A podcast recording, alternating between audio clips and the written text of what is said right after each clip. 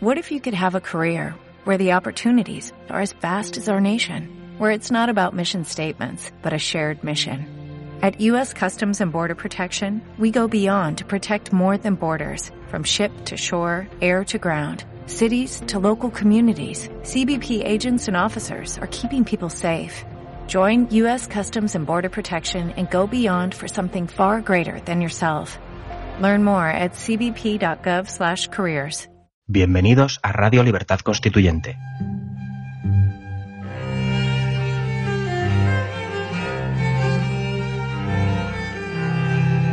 Están escuchando Los Florilegios Diarios de Trevijano.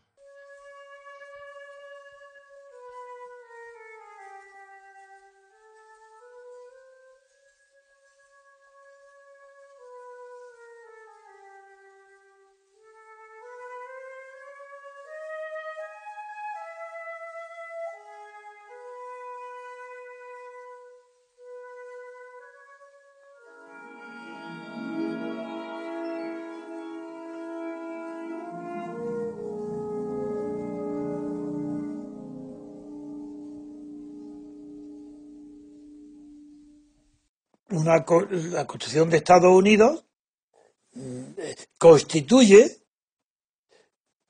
las reglas nacionales simultáneamente al nacimiento de la nación. La nación nace con la independencia y una consecuencia de la independencia ante el Reino Unido es que tienen que dotarse de una constitución formal, ya que hasta entonces la constitución que tienen los colonos es la constitución material de Reino Unido, pero con una diferencia, que no están en condiciones de igualdad. Si los derechos que coincide, que concede la constitución material, la no escrita, las costumbres, las tradiciones, los derechos que concede y reconoce al ciudadano británico, no los concede a las colonias en América del Norte. Y de ahí nace la guerra civil. La, guerra civil inicial, porque son unos contratos, se convierte inmediatamente en guerra de independencia. Guerra civil es cuando llega, antes de llegar Franklin a Boston, acompañado de Tom Paine, que ya se oyen más o menos los cañones, es un enfrentamiento civil, porque los americanos querían formar parte tener los mismos derechos ciudadanos que los británicos. Luego aparece sería entonces como una excepción civil, bélica. No, enseguida se convierte en una guerra no civil, sino de independencia, o dicho de otra manera, una guerra de liberación. Por tanto, los americanos es el primer pueblo en la época moderna que se ve obligado a escribir una constitución para distinguirse, separarse, distanciarse de lo que existe en el Reino Unido, de donde procede la cultura anglosajona de los colonos de América del Norte. Si ese proceso en Europa es impensable.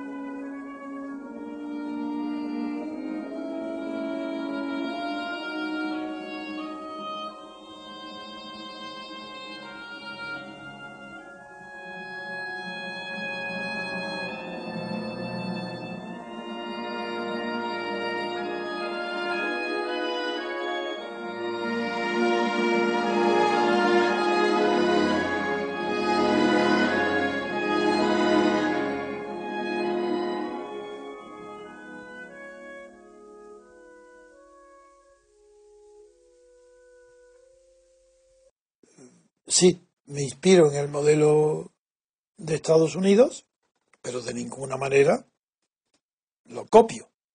No solo porque los tiempos han cambiado, sino también las circunstancias del contexto mundial donde hoy no es el mismo que cuando se hizo la constitución federal de los Estados Unidos, que es la que me inspira a mí, nunca la confederal. Es preguntarse qué es lo que constituye una constitución. ¿Por qué se llama constitución? ¿Será que algo ha constituido que antes de ella no existía? No puede ser de ninguna manera, en el caso de España, a diferencia del caso de Estados Unidos, no puede ser la nación, porque la nación española es previa a, todas las constituciones formales que ha habido en España. Así que los elementos de una constitución en Europa van a venir determinados por la conquista previa de una libertad constituyente, como hicieron los americanos. Ellos lo hicieron en una guerra frente a los británicos. En Europa no puede hacerse como producto de una guerra.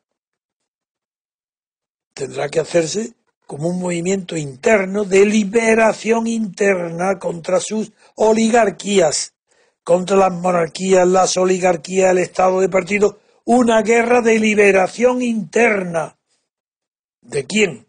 Pues de los que imponen el vasallaje de las oligarquías, de los privilegiados, de eso que las ignorantes llaman gente, clase política, no saben, no saben definirlo, porque no son pensadores, son agitadores y no tienen conocimientos para poder definir con precisión frente a quién se va a hacer la constitución.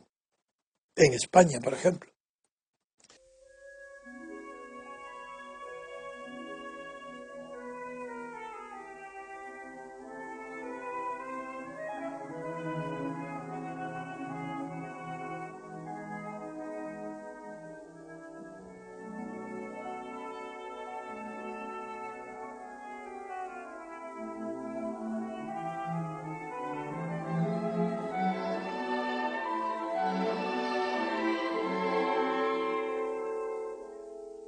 Es costumbre, ni, en ni entre los juristas, ni entre las clases políticas dominantes, no era costumbre incluir en las constituciones el sistema electoral. El sistema electoral se eh, regulaba por medio de leyes eh, llamadas orgánicas, grandes, eh, que requerían mayorías cualificadas, pero no solían estar en la Constitución, como tampoco solían estar en la Constitución antes de la Guerra Mundial los partidos políticos. Hoy sí. Hoy han puesto las dos novedades.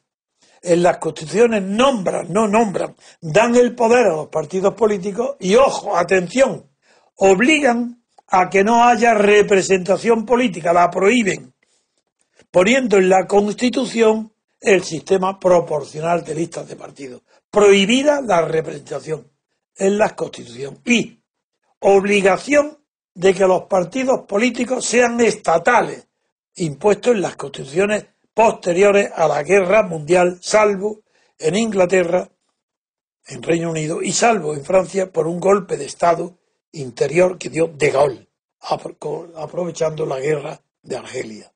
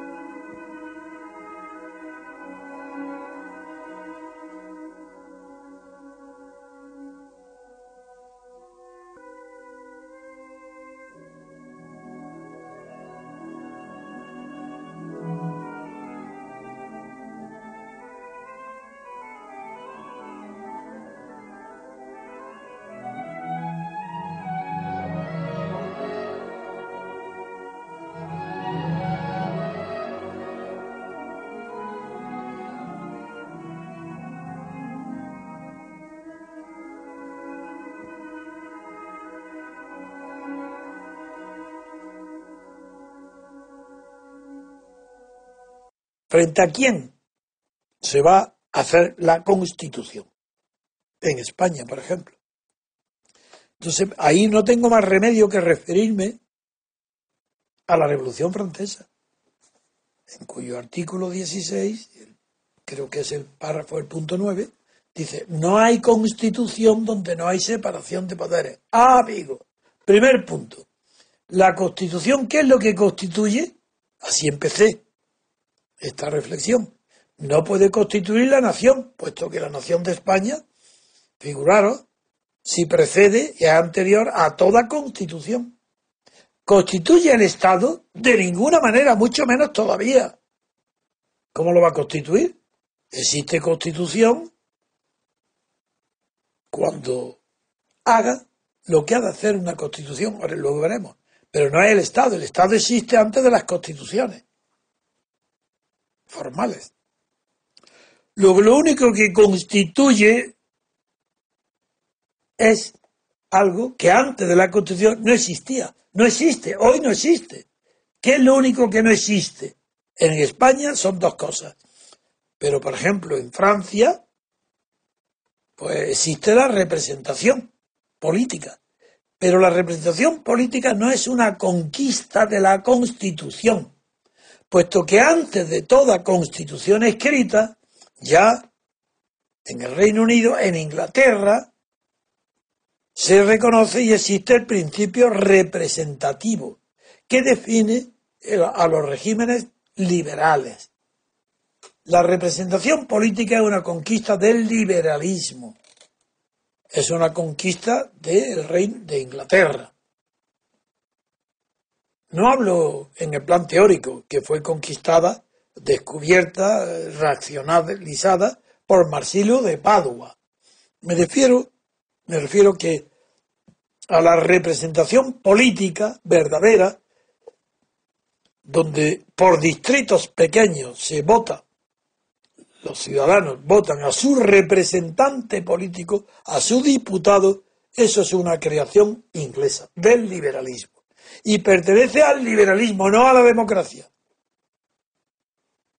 En cambio, en una constitución según la Revolución Francesa, el artículo que he citado dice que no hay constitución donde no hay separación de poderes. Amigos, ahí está la respuesta. Luego, una constitución formal consiste en la separación de poderes. Y como señaló Montesquieu, poder judicial, pues en realidad es casi nulo. Es verdad que hay veces situaciones, como ahora pasa en Brasil. ¿Qué explicación puede tener en Brasil que el Poder Judicial esté procesando al Poder Ejecutivo y al Poder Legislativo, al Gobierno y a la Asamblea? Pues simplemente que un poder subordinado como el judicial, porque está nombrado por el legislativo, y por el gobierno se subleva, pero no como una rebelión para derrocarlo, sino que la corrupción ha llegado a tal grado de extensión y de profundidad entre la clase dirigente, ya no utilizo la palabra política, entre la clase dirigente, que los jueces se han visto obligados profesionalmente no por conciencia política ni de poder. Se han visto obligados por su función a, al tirar del hilo contra la corrupción, se han encontrado en sus manos como quien echa una red en, los, en mares profundos, arrastra y encuentra que viene junto con lo que pedía buscar nada menos que los jefes de Estado, los presidentes del gobierno federal, de la República. No ya la señora Rousseff, también el actual Temper, todos. Y no solo ellos, Lula, el que tanto presumía Don Radet, comprado hasta la médula desde que inició su carrera política. Esto es asombroso. Eso es poder judicial. Pero no está en la Constitución. Ha sido el funcionamiento el que la ha obligado. En la Constitución lo que define en España, una cuestión española, sería la representación política, puesto que en España no la hay. Hay que definirla entonces y elevarla al texto constitucional.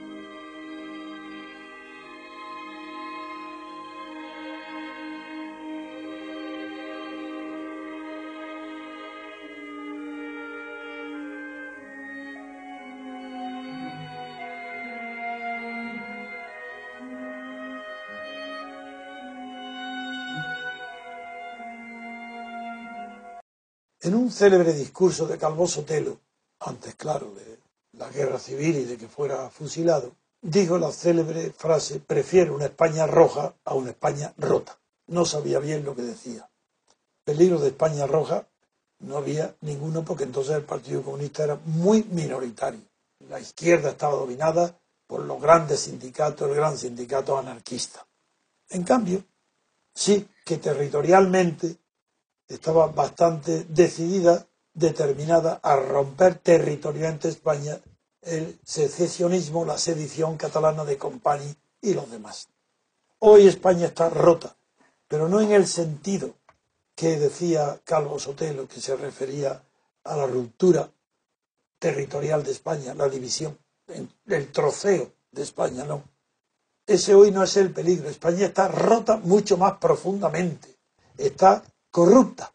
¿Y qué significa corrupta? Pues significa etimológicamente rota. Ya sabéis la importancia que yo le doy al pensamiento basado y derivado del lenguaje. Porque el origen del pensamiento está en la precisión del lenguaje, en el significado exacto.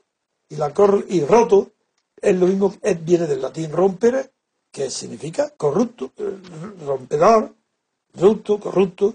Es más, la palabra ruta, que siempre la ruta de España, significa roto, porque ruta es en un tiempo de creación del lenguaje, donde todo en los sitios boscosos no había manera de, de pasar por ellos, se abría, se rompía un camino que rompía el bosque, y es la ruptura, lo que está el origen de la palabra ruta que tanto se emplea hoy. He hablado mucho tiempo y muchas veces en mis libros y en la radio de corrupción. Sabéis que a mí me gusta muy poco repetirme. A veces no tengo más remedio, pero muy poco, lo suficiente para seguir el razonamiento con otros argumentos, otra forma de otros enfoques. Hoy no voy a repetir nada de lo que he dicho. Voy a, voy a enfocar la corrupción desde otro punto de vista, el más profundo de todos. Porque ¿qué es lo que se corrompe? Eso está clarísimo en la etimología y en el significado más antiguo de la palabra.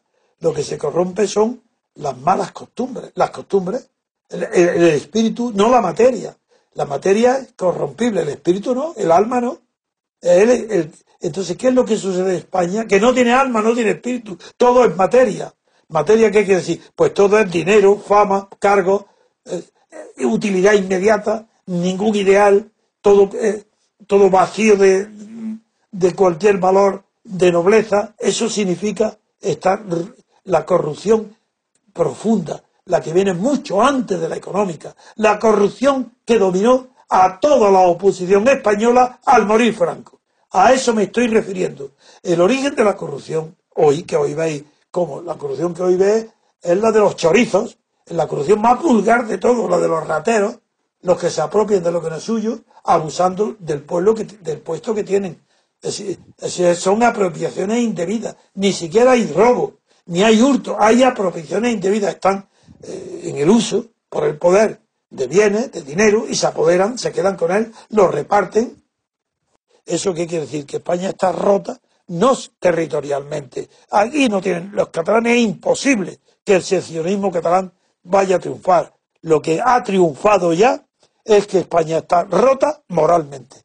Se ha roto. No existe unidad moral ninguna entre los españoles. Y el que vota está tan absolutamente corrompido moralmente como el que está en el poder o en los partidos. Porque un partido estatal aprobado por los españoles es exactamente la corrupción política de España apoyada, votada, defendida por todos los periódicos y por todo el que vota.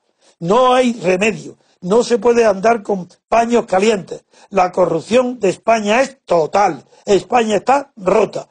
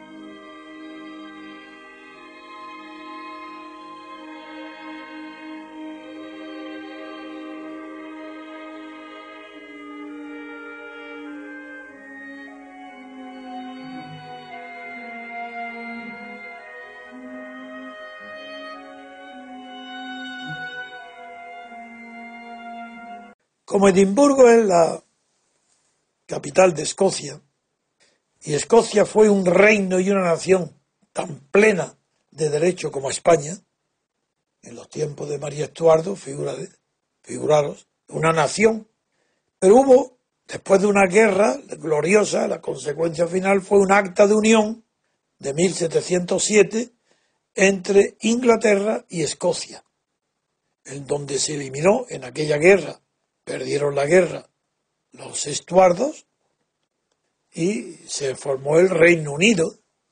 Y en ese Reino Unido o Gran Bretaña, en el acta de 1707, como es un acta de unión, pues es evidente que esa unión puede disolverse, separarse, si el Parlamento inglés, donde están no solamente representados los ingleses, sino también los escoceses elegidos para ahí, no dentro de la autonomía.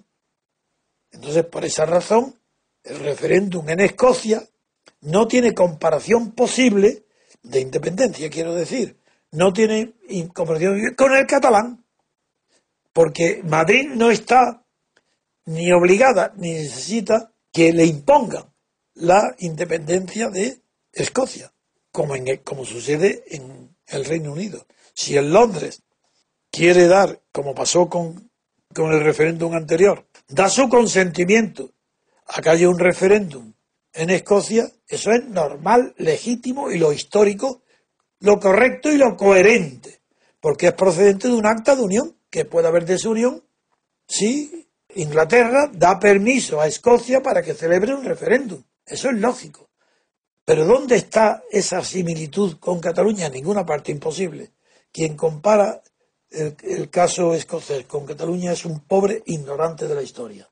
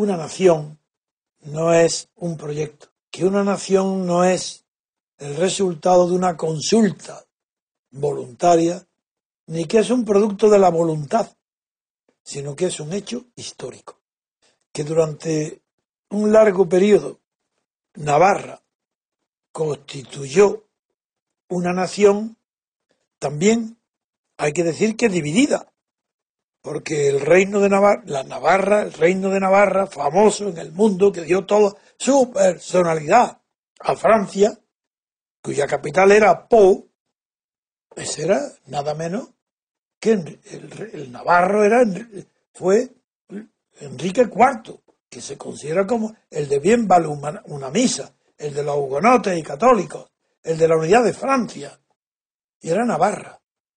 El rey, y se llama el Navarro. La personalidad navarra en el mundo estaba en Francia. Ahora bien, es cierto que en esta parte de los Pirineos, de Roncesvalles para acá, hay otra historia. Pero esa historia está subsubida, está entrelazada y es intricado separarla de los vecinos y de los reinos vecinos de Castilla, de Aragón. Entonces, Navarra para mí la solución es que es tan española como Andalucía, porque es un producto de la historia, no es un producto de la voluntad de los navarros. Navarra no, no es lo que los navarros quieren que sea, como España, mejor dicho, los distantes de Andalucía, o Cataluña, o Galicia. No es lo que los catalanes quieran. Eso lo ha definido ya la historia. Y la historia es un hecho objetivo, no es un proyecto de la voluntad. Es cierto que desde el punto de vista sentimental, todos tenemos una tendencia a sentir próximo la patria chica. Pero esos sentimientos de patria chica conviene tenerlos presentes cuando se analiza la naturaleza de esos sentimientos.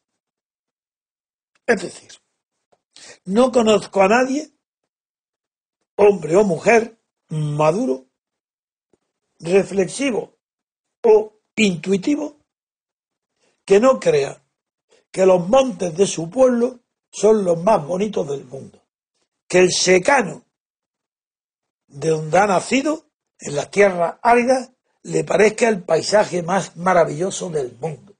Y no conozco a nadie que no tenga las primeras emociones de la belleza y de la estética en el lugar donde ha nacido, de donde es, de sus padres, sus abuelos, bisabuelos. Es normal que el sentimiento de pertenencia a la tierra es normal, que sea preferente, es lo primero, lo instintivo. Lo de los niños es un sentimiento infantil. El niño es una maravilla como siente, que no hay nada como su pueblo, su ciudad, sus vecinos, sus amigos, sus amores. Si el primer tutor es la naturaleza donde se vive. Es el que enseña. Te enseña la belleza, la fealdad, las costumbres, el modo de hablar. ¿Cómo se va a confundir esos sentimientos con el que nace luego de la historia de una unidad nacional, de una unidad, de un conjunto mucho más extenso, que sufre los padecimientos de las guerras, de las catástrofes nacionales, no de la región donde, donde han nacido, o de la gloria de los descubrimientos. ¿Acaso no hubo navarros en, los en el descubrimiento de América? ¿Es que lo hacían por Navarra? ¿No lo hacían también por los reyes católicos, por Isabel en concreto? Es decir, no se puede de ninguna manera permanecer esclavo de los sentimientos nativos. Y los sentimientos catalanes, vascos, navarros son sentimientos nativos. Y si son sentimientos nativos, tienen que subordinarse a los sentimientos espirituales que produce el conocimiento ya de la historia, de las trayectorias históricas, no de destino, porque yo no creo en el destino, pero sí de las vicisitudes de las guerras, de los triunfos, de las derrotas, de los sufrimientos, de los odios que se producen entre los pueblos y las regiones de una misma nación.